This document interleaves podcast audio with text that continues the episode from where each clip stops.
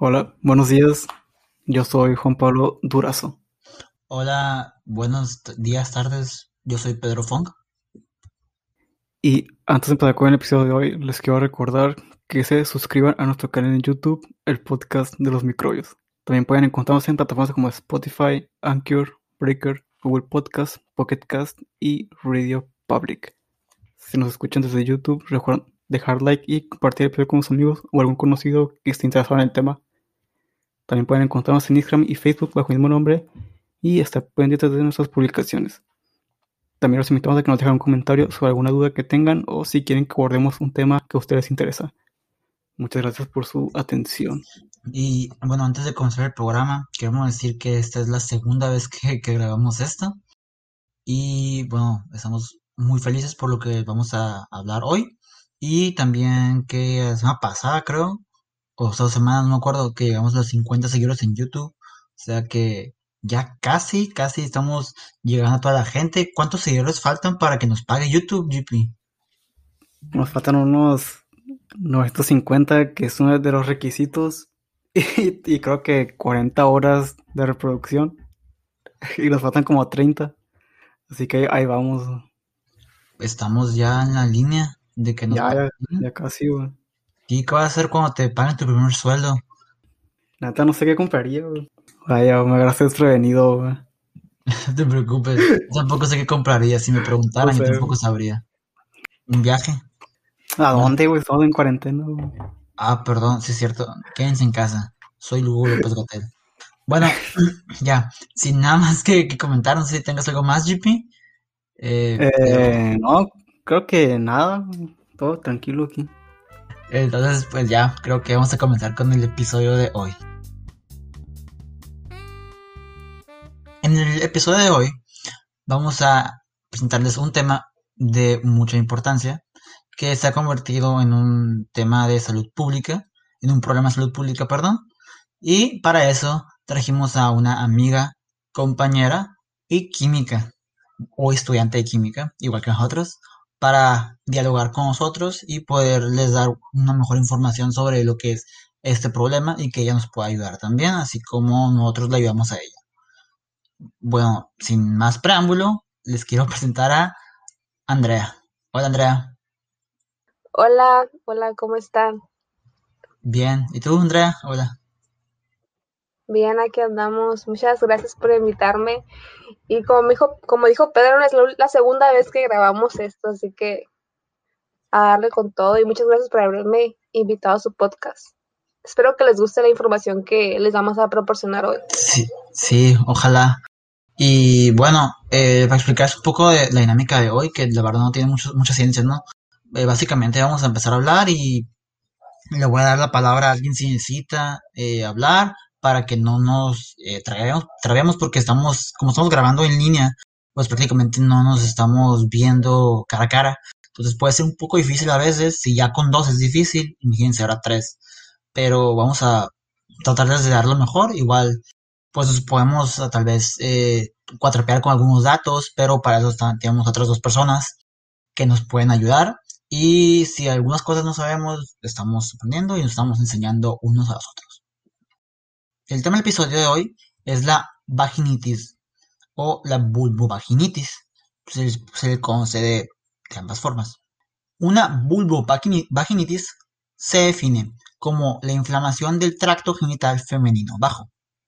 Se manifiesta con una secreción de flujo anómala, irritante, maloliente o no puede ser maloliente, produce malestar y puede acompañarse de anormalidades al orinar o otras anormalidades al menstruar.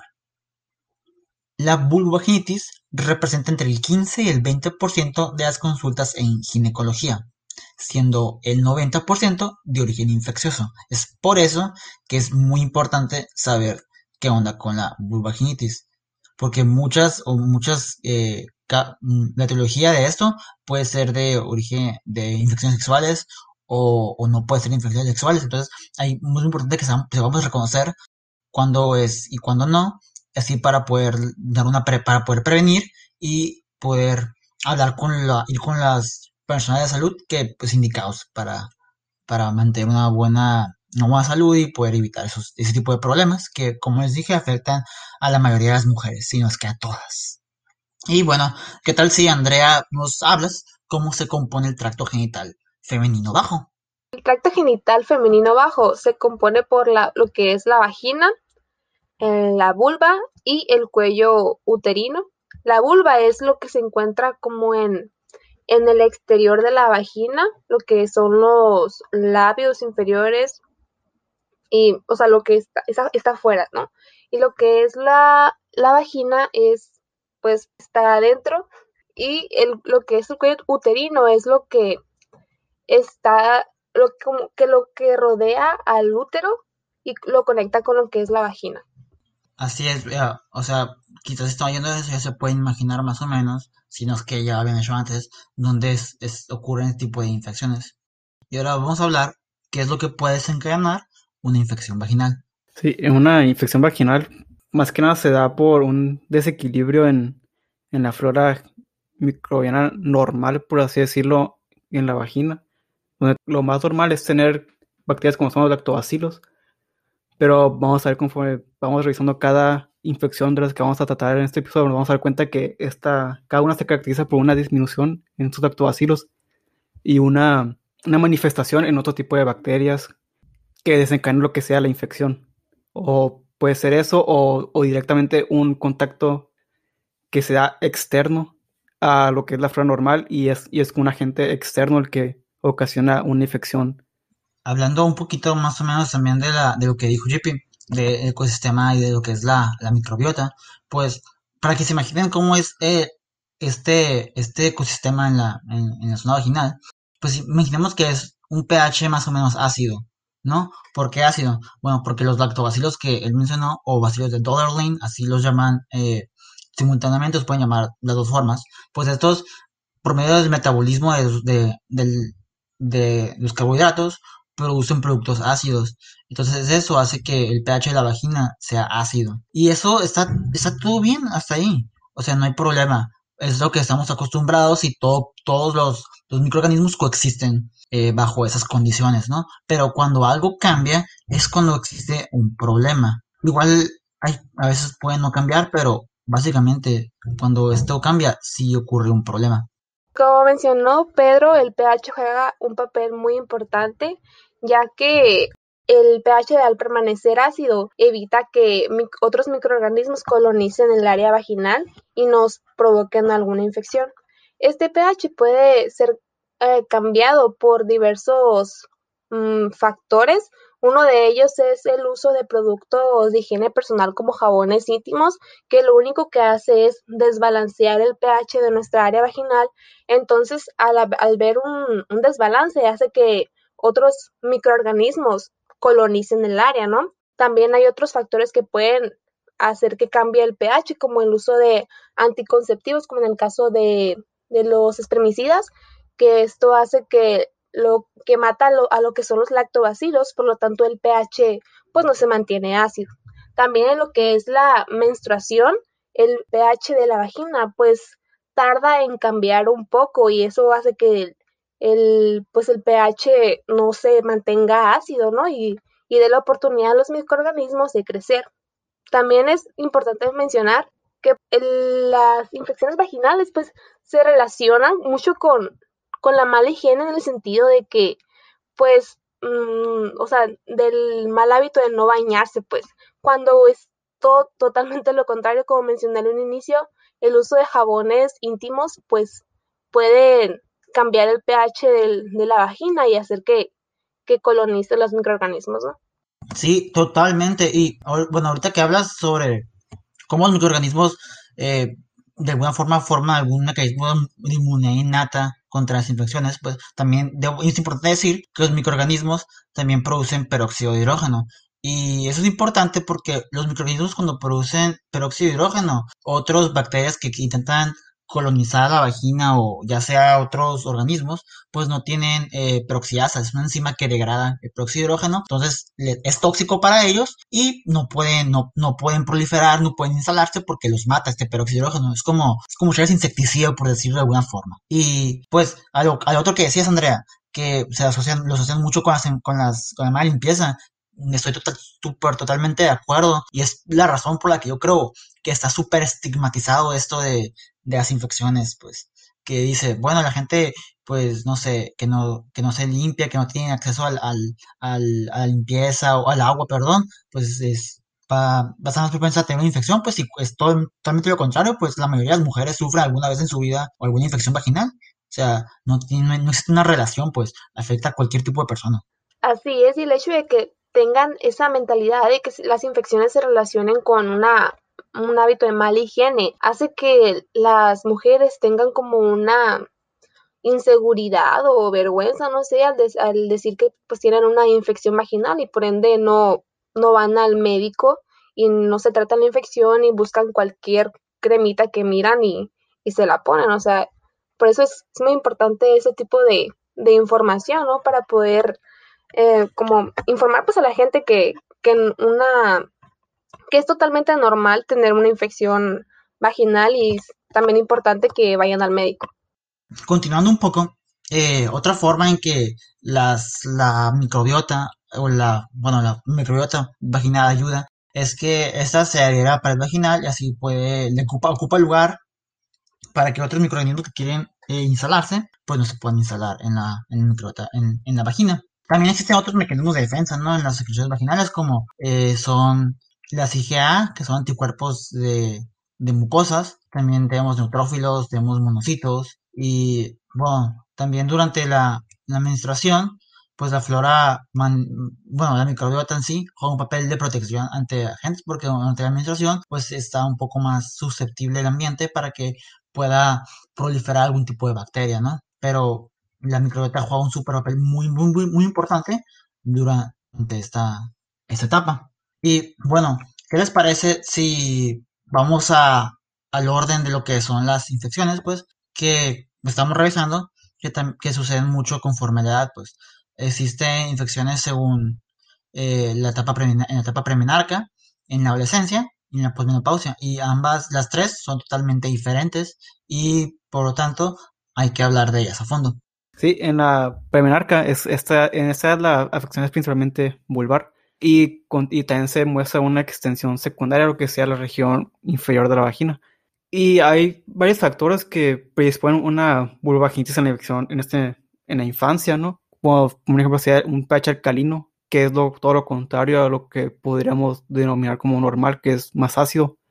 En, esta, en, este, en este tipo tenemos un pH de entre 6 a 7.5 y también tenemos una disminución del efecto este efecto protector que tienen las hormonas durante la infancia. Y si tenemos un pH alcalino, también podemos concluir que tenemos una, una, relativa disminución de lactobacilos. Eso se, esto se puede ver a unos factores que están combinados con una higiene mm, deficiente. Y aquí, pues, en, llevaría, aquí esto involucraría, pues, una mala limpieza. Sí, de hecho, pues, al no limpiarte de manera adecuada, o sea, de, que lo haces desde de atrás hacia adelante, arrastras microbiota de, de la parte anal hacia lo que es la vagina y te puede dar una infección. Hablando de, esa, de eso, cuando estaba investigando encontré algo súper interesante. Eh, hagan cuenta que existe, yo no sabía, yo no sabía, pero existe una enterobiosis vaginal. O sea, de enterobios verbiculares, que es el, es el minto, el gusano este, que básicamente es cuando lo arrastran desde desde atrás, desde la microbiota de la, del ano hacia la vagina. Y es aparentemente súper común. O sea, y me saqué de onda porque no, realmente no me lo imaginaba, no me lo esperaba. Es esas cosas que estás leyendo aquí y no, sabes ni qué onda y, te quedas de como de que, what the fuck. Pero también, también, eh, tiene algo que ver la, la vestimenta, ¿no? El uso de vestimentas ajustadas. Sí, que se queda atrapado y que queda como un ambiente, ¿no? Algo así. Sí, es muy importante que también, o sea, no se, se deje usar prendas tan, tan apretadas, pues, y se, se opte por vestimenta más un poquito más holgada, porque eso también afecta mucho y crea ambientes que son, pueden resultar contraproducentes, ambientes, bueno, ambientes húmedos que resultan contraproducentes al final, al final de cuentas, pues, que creo que no lo dijiste, pero la etapa premenarca es eh, antes de la primera menstruación, es, es muy importante, es la primera menstruación. Bueno, pasando a la siguiente etapa, que es la vulvovaginitis en la adolescencia y básicamente en la edad fértil de la mujer, pues, ¿qué te parece si Andrea empiezas con esto y nos cuentas un poco? En, en el caso de las infecciones vaginales que se dan en adolescencia y en mujeres en edad fértil, siento yo que es donde es más frecuente ese tipo de infecciones, ya que van empezando con su, con su vida sexual, además van conociendo como que su cuerpo, tienen diferentes cambios hormonales, la microbiota pues va cambiando constantemente, entonces, no sé qué piensan ustedes, ¿ustedes también creen que en esta etapa es donde más se presenta? Totalmente, yo estoy súper de acuerdo. De hecho, los, en los papers también dice que es, la epidemiología te dice eso. Yo ahora no leí nada de, de epidemiología, pero con lo que ya nos dijiste, pues tiene sentido que en esta etapa se presentó una mayor eh, prevalencia en esta, de esta infección, vaya. Los agentes infecciosos más frecuentes que encontramos en esta edad son lo que es cándida, tricomonas y pues eh, lo que es la vaginosis bacteriana, que son un grupo de bacterias. Aquí ya vamos adentrándonos hacia la trilogía de las infecciones, que es lo interesante. Y bueno, para terminar con, con el, la por edad, les vamos a hablar sobre la vagin, vaginosis en lo que es la menopausia. En el caso de la posmenopausia, es decir, después de la menopausia, las infecciones vaginales se dan debido a que los niveles de estrógeno han, pues bajan, ¿no? Porque hay muchos cambios hormonales. Entonces, el estrógeno está, está vinculado con los niveles de glucógeno, el cual usan las, los, lo que son las, los lactobacilos. Por lo tanto, los lactobacilos no van a fermentar y no, van a, no va a haber un, un pH ácido y por lo tanto las, las demás bacterias van a poder crecer y causar la infección. También durante la posmenopausia eh, la actividad sexual disminuye. Esto hace que el epitelio vaginal adelgase y ocurre lo que se llama atrofia vulvovaginal. Y pues, si recordamos un poco, eh, el epitelio sirve como una barrera para los agentes extraños. Entonces, al disminuir esta barrera, los agentes extraños pueden diseminarse fácilmente a través de la sangre o de otras partes del cuerpo. Poniendo en contexto lo que dijo Andrea, el microambiente creado por todos estos distintos factores hace que desarrollen microorganismos como Gardnerella, Candida albicans, que es un hongo, y Trichomonas vaginalis, que es un protozoario. Entonces, esto que ya les dijimos anteriormente, es crear la tormenta perfecta para que ocurra un desastre, literalmente desastre en la región vulvovaginal que afecta a muchas personas. Y ahora que ya explicamos esto, vamos a pasar con lo que es nuestra primer patología, que es la vaginitis bacteriana. Sí, la vaginosis bacteriana es una afección que es causada por un crecimiento excesivo de lo que vendría siendo la flora vaginal normal. Esta condición se causa por una disminución en la cantidad de lactobacilos y en un crecimiento excesivo de bacterias anaeróbicas antes esta se llamaba vaginitis por Gardnerella porque se creía que era esta bacteria la que causaba o desencadenaba esta afección. Pero actualmente el nombre que usamos, el de vaginosis bacteriana, pues ayuda a resaltar el hecho de que una gran variedad de bacterias pueden crecer en exceso y consecuentemente terminar causando lo que sea la, la afección. Y en, si hablamos de epidemiología, pues esta encontré que es la más común y que y que puede ocurrir entre el 5 y el 70% de, mujeres. En México no encontré el dato, entonces no sé si alguno de ustedes lo tenga ahí para que la gente sepa qué está pasando en México. Yo por lo menos encontré que sí, que como tú dices, sí es la más común en mujeres eh, sexualmente activas. Sin embargo, pues como sabemos que escuchan este podcast, como saben ustedes que nos están escuchando, la mayoría de las enfermedades e infecciones casi nunca están reportadas como deben de ser en la Secretaría de Salud. Así es, la verdad es que yo tampoco encontré nada relacionado con la epidemiología. No se, en realidad no se le da la importancia que merece ese tipo de infecciones. No, ¿y sabes por qué? Porque la mayoría no son reportables, pues. O sea, la mayoría no te obligan a que las instituciones de salud, ya sea laboratorios o médicos, eh, hagan un, un conteo, pues, a la secretaría. Entonces, pues, se tiene como un subregistro más o menos de lo que se encuentra en hospitales y todo eso, pero no, no tiene el conteo real, pues no es como, es como la rabia, pues, o, o el VIH, pues que sí se sabe, pues a ciencia cierta cuánto tenemos, pues aquí estamos más o menos jugándonos a ciegas. Para seguir con esta patología, como dijo Gippy, Los microorganismos que se asocian a esta vaginitis, porque no solo es Gardnerella, estos pueden ser movínculos, bacteroides y Mycoplasma hominis, o sea, aparte de Gardnerella, ¿no? Obviamente. El periodo de, incubación, después de que haya una disminución, un aumento en el pH, es de 5 a 7 días. Las manifestaciones clínicas son una coloración blanco-grisácea, un aspecto viscoso y el olor a pescado. También es importante mencionar que, que se encuentra un, pH alto, ¿no? En lo que es el, área vaginal. Es por la producción de, cadaverina, ¿no? Esto tengo entendido. Que es por la producción de aminas que hacen que se, que se incremente el pH, pues.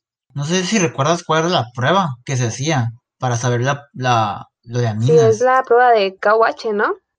Sí, esa es la prueba que se hace para que, se, se presenta como un mal olor, ¿no? Al hacerla. Sí, si huele, a, huele a pescado. Si huele a pescado. Ofender a nadie, ¿no? Si huele a pescadería. Simón, si huele a Guaymas, eh, eso es seguramente. Bueno, prosigue Andrea, te quité la palabra, sí. Bueno, con respecto al diagnóstico, el diagnóstico en sí se basa, pues, se basa mucho en lo que es los síntomas.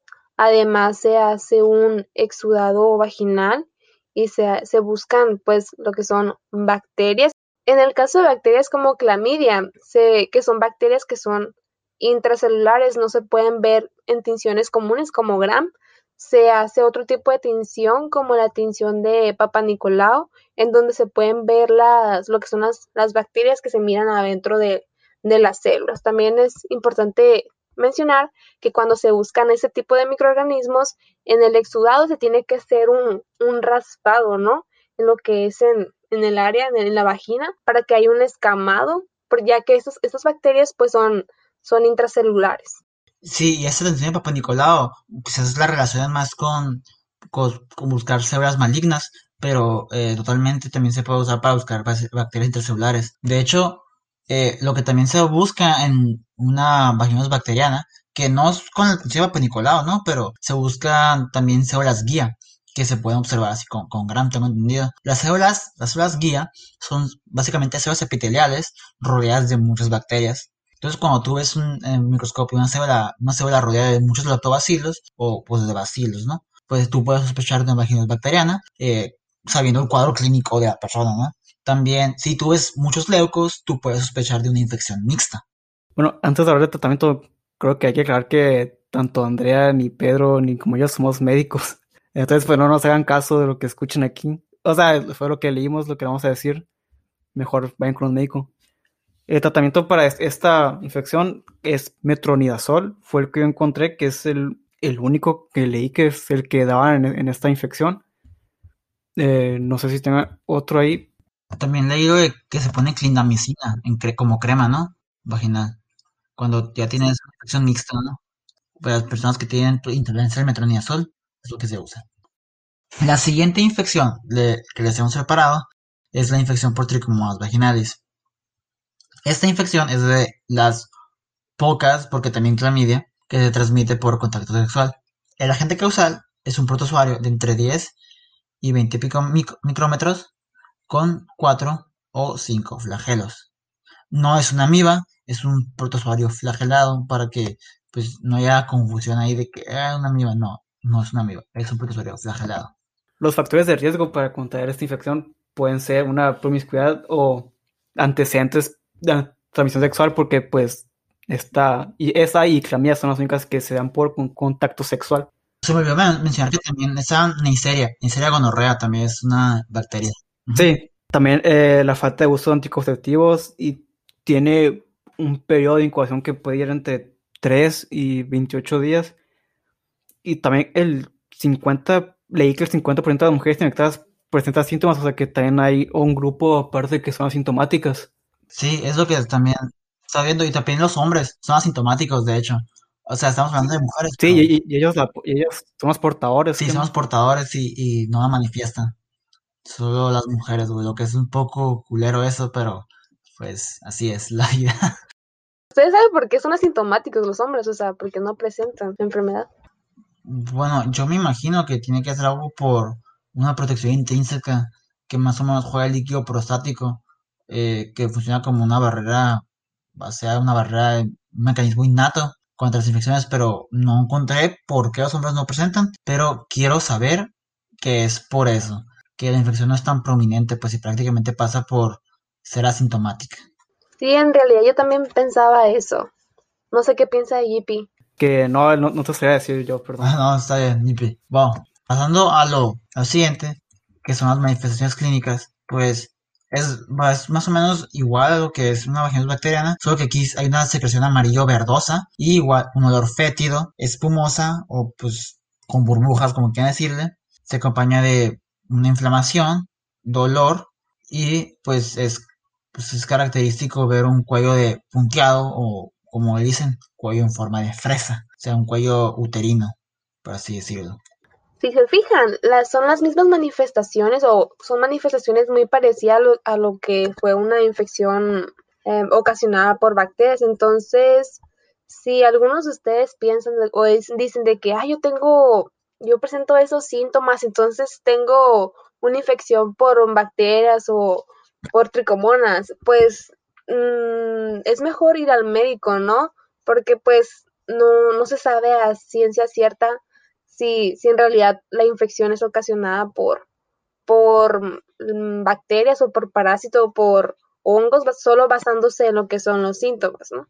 Sí, y bueno, ahorita que lo mencionas esto, quiero decir un caso que, que me tocó ver, eh, me, me, me gustó mucho, pero bueno, cuando estaba en el laboratorio me tocó ver a una persona que estaba embarazada y pues llegó a parir, iba a parir y seguramente pues se fue a hacer unos exámenes preparto. Entonces, en los exámenes preparto, eh, yo vi una infección, vimos una infección por tricomonas. La verdad, se ven bien bonitas las tricomonas en microscopio, no les voy a mentir. Pero sí estuvo bien zarra, pues porque ahí probablemente el portador fue, el, fue su esposo. Entonces, para que también tengan cuidado y pues siempre recuerden ir al médico si tuvieran algún contacto sexual de riesgo y pues cuidar a sus parejas, ¿no? Es, es, es lo mejor recomendado, supongo. Es lo más ético posible. Y el diagnóstico de esta infección se puede hacer observando el microscopio. Eh, ya sea, pues, tendríamos que, se, se tendría que tomar una muestra de lo que es el fondo saco vaginal y esta lo, se coloca en un, en un portaobjetos con una solución fisiológica. Y entonces lo que observaríamos, bueno, el, el químico lo que observaría sería un parásito, como dijo Pedro, con flagelado y pues con movimiento, ¿no? Sí, se, y se ve con forma de hoja, GP. Se, se ve bonito, Hojas. Sí, ajá, como una hoja cayendo. Se mueve, ah, se mueve, se mueve chinga, güey. Está muy genial, güey. No sé si Andrea ha visto unas. He visto solo en fotografías, pero la verdad sí se mira muy bonito. También se puede hacerle una tinción de Papa Nicolau o, o Giemsa, ¿no? También estaba leyendo. Sí. De hecho, eh, Plot Twist está bien cabrón teñir las tricomonas. Bueno, al menos para mí, la verdad yo como mil intentos de teñir tricomonas y no he podido, hasta, hasta este momento no he podido lograrlo. Espero que algún día pueda, espero que podamos subir una imagen con tricomonas teñidas con otros. Pero hasta este momento no hemos podido, pero se ven bien hermosas, la neta. Así, es un fan. Soy un fan de las tricomonas. Siento que Pedro es el fuckboy de las de los microorganismos, porque para todo microorganismo dice que es, que es una maravilla. No es cierto, solo, solo para es un apasionado. Solo para la clamidia, el Lyme y la sífilis. Esos son hermosos. Y tricomonas, ¿no? Ya, ya te olvidaste de ella. Y el vibrio. Ah, el vibrio, el vibrio es tricomonas, ¿no? Ajá, y las tricomonas, el vibrio acá. No, sí, soy un fuckboy, ¿no? Los microorganismos, pero ¿cuál es el problema con eso? Está bien, se nota que te gusta la microbiología. bueno, sí, sí, está, me gusta mucho. También la tricomona vaginal se puede buscar en lo que son muestras de orina, pero ya en ese tipo de muestras hay que tener un, tipo, un poco más de cuidado, ya que puede haber contaminación fecal por, por otro microorganismo, una, por otra tricomonas, que es tricomonas hominis, si no estoy mal. Entonces se puede confundir con tricomonas vaginales, así que hay que tener cuidado ahí, ¿no? También con respecto al tratamiento, este es importante que si, si se diagnostica con tricomonas vaginales, es que las parejas sexuales de la persona también reciban un, tratamiento, ¿no? Y este, pues, este tratamiento, tratamiento puede ser tanto vía oral o como un, un ungüento, que el, el, más común es el metronidazol. No sé si ustedes buscaron, encontraron otro. Sí, es lo que, es, es lo que yo encontré de tratamiento que, que se puede aplicar para la, para cuando existe una infección por tricomonas. Bueno, no sé si, bueno, no creo que me estoy adelantando, ¿no? Pero había un medicamento que era para las niñas bien, No, es para no, Cándida ese, no espérame acordé. todavía. Sí, es para, es para la, es para la cándida, sí, ya me acordé.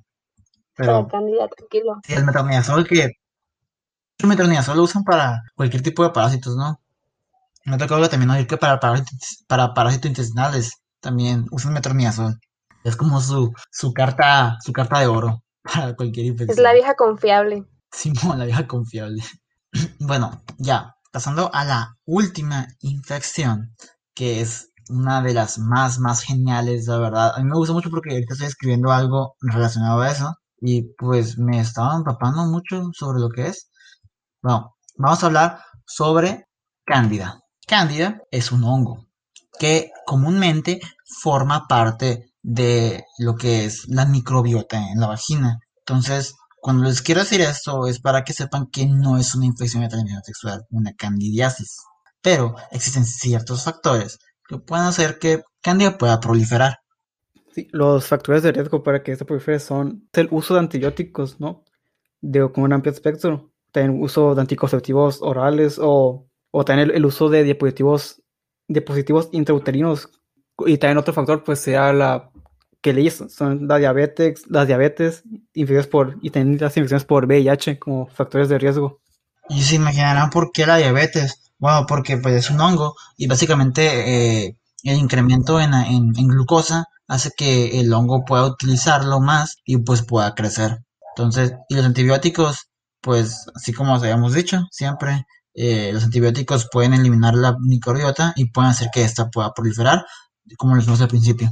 Totalmente de acuerdo, el, el uso de, anti, de antibióticos pues elimina la, la microbiota y por ende pues hace que, que proliferen otro tipo de, de, microorganismos, ¿no? Y cabe recalcar que pueden, hay otros hongos que ocasionan la infección vaginal, sin embargo, Cándida es como la reina de las, de las infecciones vaginales micóticas, ¿no? Y de hecho, entre Cándida, la especie es Cándida albicans, porque existen otros Cándidas como Cándida tropicalis y Cándida jarrata, pero Cándida albicans siempre es la, es la, es la, diosita de esta infección acá. Las manifestaciones clínicas son muy parecidas a, las que mencionamos antes. Se ve un prurito vulvar, es la, que es el síntoma, el síntoma más frecuente. También hay una secreción vaginal anómala, anómala abundante, que es de color blanco, amarillento, líquida, cremosa, y no tiene ningún olor característico, ¿no?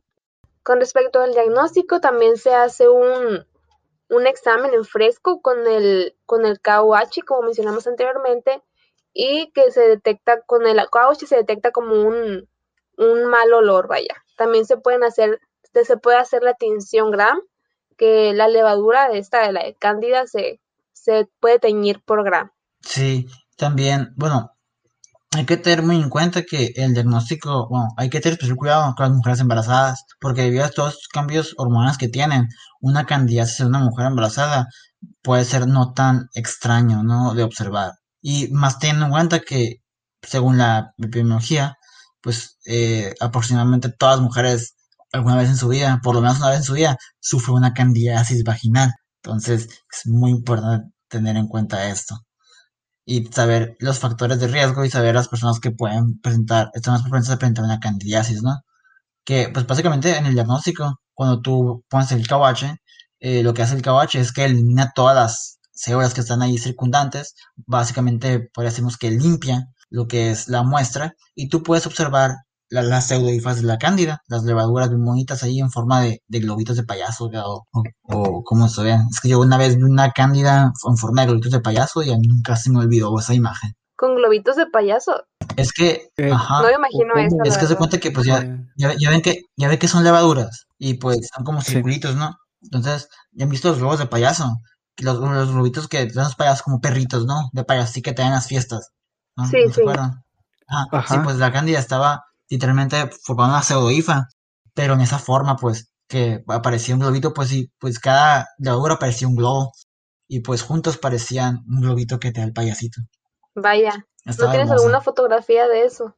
creo que sí, tomé una foto, si, si puedo, se la voy, a, la voy a publicar en Instagram ahí, para que todos la, la puedan observar, los gritos de No nos payaso. queremos quedar con la duda. No, seguro que tienen que verla todos aquí. Es importante también saber que por la epidemiología cándida, lo que dice la Secretaría de Salud es una enfermedad muy contagiosa. De hecho, es como la doceava o la quinceava enfermedad más común en México. Pero, hay siempre un pero. También se encontré que esto podría no ser cierto. ¿Por qué? Porque muchas de las candidiasis no se reportan. Porque no es una enfermedad, como les decía, noti- notificable obligatoriamente. Entonces, básicamente los datos que tiene la Secretaría de Salud son los, las candidiasis que se dan en hospitales públicos. Pero hay muchas ambula- ambulatorias. Entonces, pues, básicamente podríamos estar registrando el doble o el triple de candidiasis en México de lo que se tiene reportado. Y esto va a seguir incrementando año con año porque las infecciones micóticas han aumentado cada año por la temperatura, por los factores de lo- las personas inmunosuprimidas. Y básicamente en México, donde tenemos una población que, que es alta, que, bueno, una alta incidencia de diabetes, pues básicamente la, can, la candidiasis, podríamos decir aquí, que es muy, muy importante y va a ser muy importante en los próximos años. El tratamiento puede incluir pues el uso de butoconazol, clotrimazol, miconazol, terconazol y tioconazol, o sea, todo lo que termina en, sol. Y esto porque su mecanismo es el de inhibir la síntesis de, síntesis de ergo- ergosterol y también la conversión de ionosterol a ergosterol. Entonces esto va a producir un cambio en la composición lipídica de la membrana celular del hongo. Y pues si se da este cambio, va a alterar la permeabilidad celular y pues finalmente va a resultar en una disrupción eh, y pues por lo tanto va a inhibir su crecimiento. O sea, pues y también se puede dar por vía local o una vía sistémica, lo que leí, que se usan en esta infección. Y aquí es donde decíamos las niñas bien, ¿no? sí, es lo que tú dices. Simón, que es lo que anunciaban desde el- en la, en la televisión acá, de que para las niñas bien acá, y era Fuconazol. Siempre me llamó la atención eso. Sí, pero este episodio no está patrocinado por, por esa Así marca. es. Ojalá. Pero si quieren pagarnos, páguenos. Adelante. Sí, ahorita que mencionan eso, lo de las, de la famosa pomada esa de las niñas bien, siento que ese tipo de, pues, de anuncios dan como una mala idea de lo que son las infecciones vag- vaginales, porque, o sea, ese, ese tipo de, producto solo es para hongos, ¿no? Porque es un, un pero como mencionamos ahorita, las infecciones vaginales pueden ser ocasionadas por parásitos y también por bacterias. Entonces, como las mujeres, no sé, sobre todo en en en la adolescencia, que tienen vergüenza, por así decirlo, de que tienen alguna infección vaginal, entonces en vez de, ahí- de ir al médico, mm, van a la farmacia y compran ese tipo de productos y pues puede que la infección que tengan, que tengan ellas no sea ocasionada por, por cándida, entonces se vuelve como un, un ciclo vicioso y en realidad la infección nunca se cura. O tienen, o se cura debido a nuestro sistema inmune, pero pues se da recurrentemente. O se vuelven crónicas, Así es. básicamente. Por eso es muy importante ir al médico. eh, sí, vayan al médico, porfa. En conclusión, no sé si tengan al GP algo que decir antes de que cerremos este, este episodio, que estuvo muy divertido. Eh, no, yo nada, ya. Creo que ya Bueno. podemos concluir. En conclusión, las infecciones vaginales afectan a las mujeres casi en cualquier etapa de su vida, por lo menos una vez. Es por eso que es muy importante que todos tengamos en cuenta que no siempre es por una mala higiene, sino también por cuestiones adversas a nosotros, como puede ser la temperatura, la ropa que utilicemos, o incluso mantener relaciones sexuales de alto riesgo, cambios hormonales o alguna enfermedad del sistema inmunológico. Es por eso también que si tienen algún problema, si se sienten dolor en, el área vaginal, en el área genital, perdón, si en picazón, pues deben acudir al médico y también contarle a sus papás o pues a, a las personas si son menores de edad o, o tienen alguien a su cargo, pues contarle a sus a sus padres para que los orienten, pues. Y eso también entra muy, muy importante, lo que es la educación sexual también, ¿no? Sí, que aquí en México es casi nula, güey. Mi, mi única educación sexual fue en primaria, en, el Regis. Eh, nos dieron un huevito, güey. Y a mí se me rompió, güey. Entonces creo que soy un mal padre, yo creo, güey. Güey, eres un padre de la chingada, güey. Ojalá nadie procree contigo, güey. Ojalá, güey. Y bueno, el- yo también tuve un huevito. ¿Y qué pasó? Es, es, es, es lo de hoy, güey. Es el rock and roll. El rock and roll de los del siglo XXI. Yo también tuve un huevito en, en- en la preparatoria y en, y en la primaria y se me rompió el primer día. En la primaria y en la preparatoria sí, se, sí me duró toda la semana. Y además en la preparatoria usábamos, o sea, las mujeres utilizábamos un, como un, una faja con arroz. Llevábamos como tres kilos de arroz ahí y teníamos que estar cargando con eso por una semana. En la eso se madre. mi educación sexual, ¿eh? ¿Una faja con un arroz? Con arroz, con, con tres kilos de arroz. Ah, no mames, y eso no, no descansaba mucho y no Sí, te duele la hacía... espalda. ¿Qué clase de tortura es esa? Exactamente. Duramos como una semana con eso, con esa faja y además, por ejemplo, no teníamos como un grupo en Facebook y teníamos que publicar de que a las 2 de la mañana, así de que el bebé se despertó así. Ah, qué, qué tortura. Sí, en eso se basó mi, mi educación sexual, la verdad. Es muy, es muy importante si, si los que están escuchando esto tienen hijos o hij- hijas especialmente, es importante que, que les enseñen sobre todo a, a la, a limpiarse, ¿no? Que es de, de enfrente hacia atrás, ya que como mencionamos en un inicio, al hacerlo de, de, de atrás hacia adelante, se arrastra microbiota del, lo que es el, el del ano, se arrastra hacia la vagina, entonces eh, es más probable que, que ocurra alguna infección vaginal. Y el uso de ropa un poquito más holgada para no eh, apretar mucho y poder... Aparte, o sea, la ropa apretada, eh, aparte de que crea ese ambiente, puede dañar, ¿no? La, la te rosa. Que es muy importante la educación sexual, pero pues tampoco es que es como si podemos cambiarla nos- nosotros tres nomás. Por lo tanto, también es muy importante, como dijo Andrea, aquellas, eh, aquellos padres y madres que nos escuchan, que lo hagan ellos mismos, pues esta, esta educación en su hogar, enseñando, creo que sea todo ese mensaje, ¿no? Que, que daría yo creo, pero pues ya es todo. Sí, es todo por nuestra parte y pues eh, creo que ya dimos todo lo que sabíamos, investigamos. Así que, bueno, no sé si quieras dejar tus redes sociales, Andrea, para que te sigan, que no lo mencionamos al principio, pero Andrea es la que nos está, está ayudando a hacer unas nuestras eh, fotos para Instagram y nos va a seguir ayudando. Así que, pues, Andrea, si quieres dejar tus redes para que te sigan. En realidad no es como que tenga muchas redes sociales, ¿no? Nomás uso Instagram, ¿no? Y mi, mi usuario es Andrew Velarde. Yo sé que está un poco raro, pero así es mi usu- usuario. También pueden buscarme como Andrea Madueño. Me gusta subir fotos de, de plantas y me gusta dibujar. Y a veces subo fotos de mis pinturas, dibujos. Así que si les gusta mi contenido, síganme. Y si no, pues está bien. No les tiene que gustar todo. Y también quiero darles gracias a los dos por haberme invitado y este episodio estuvo muy, muy divertido, vaya, y muy informativo y espero que a todos, a todos les guste y sobre todo que les sirva, ¿no? y muy atrajeado también, porque si están escuchando este, si están escuchando este episodio, significa que cumplimos la meta y después de intentarlo grabar dos veces y de que nos, se nos cayera internet como unas cinco veces y que pasaran un chorro de mil cosas, por fin pudimos subirlo a Spotify a YouTube. Así que, pues, tienen suerte y pudimos grabarlo, ¿no? Sí. Sí, a, a todo, a todo pronóstico lo hicimos. güey. A todo pronóstico, güey. Cabe recalcar que ya es bien tarde, ¿eh? son las 11.16, así que Aparte, y mañana, y mañana hay Y escuelita. no, para nosotros no. Ah, yo Ajá, sí, sos- onda, Los de clínicos, de eh, privilegiados, güey. Mira, pero yo tengo que ir al lado, pues tengo que levantarme temprano también. Bueno, ya, ya terminamos. Si les gustó, compártanos. Si no les gustó, pues no nos compartan. Y hasta la próxima. Chao, chao. Adiós, muchas gracias. Adiós.